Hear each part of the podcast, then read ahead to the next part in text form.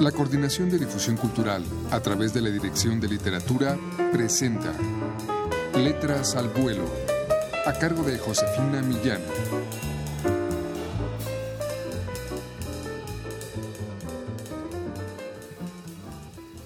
Glorinda, la cocinera, modista y femme de chambre de don Lorenzo, entregó al apotecario una misteriosa carta el día de su cumpleaños.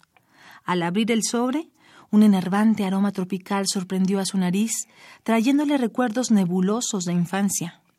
Menuda escritura verde llenaba la hojita por los dos lados. El apotecario se caló sus quevedos y empezó, como era su costumbre, a leer en voz alta. Odios comunes animaron a la secta. El miedo a la palabra rosa prosperaba en sus cuadernos.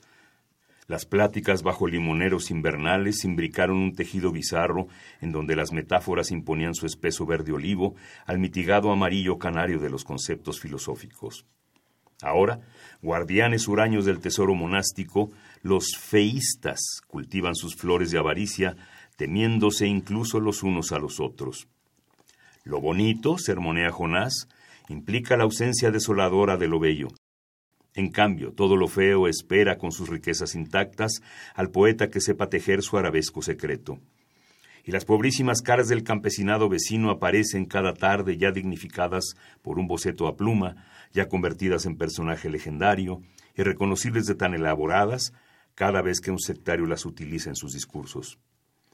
La secta congrega simpatizantes y enemigos, pero nadie admite su participación en ninguno de los dos bandos. Hay algo en el movimiento de las ideas honorables que estos ancianos promueven, algo viejo y santo como Cristo, que impone temor al receloso y que postra cuando les roza el espíritu a los entusiastas.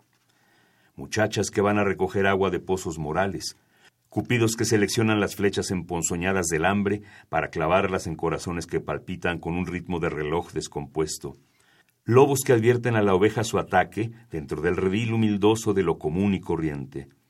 Los integrantes, casi todos centenarios de la secta, representan una variedad muy extensa de tipos psicológicos, de tendenciosos arrimados a la ermita que les prodigará leche, pan y miel, alimento necesario, de calidad no especificada pero suficiente, y que aguardan dispersos por el muelle al ventarrón que les permita lanzar sus flotas sangrientas de ideas preconcebidas al mar del tonto, al lago del idiota, bendecido todo ello por el aplauso de dioses que no se han mostrado exigentes en los espectáculos otoñales. El apotecario releyó en voz más baja la carta, deteniéndose aquí y allá para limar mentalmente algún párrafo tosco, y al no encontrarle pies ni cabeza, la devolvió a su sobre, un poco asustado y un poco triste.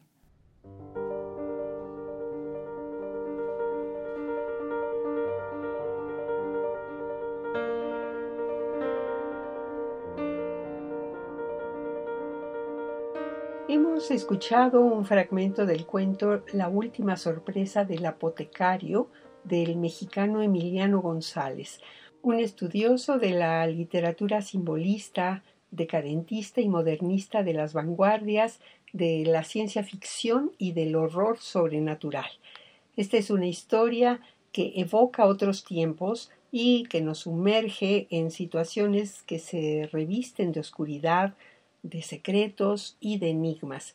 Emiliano González forma parte del volumen número 10 de la colección Solo Cuento que edita la Dirección de Literatura de la UNAM y que pueden ustedes adquirir en todas las librerías universitarias o llamando al 5622 6202.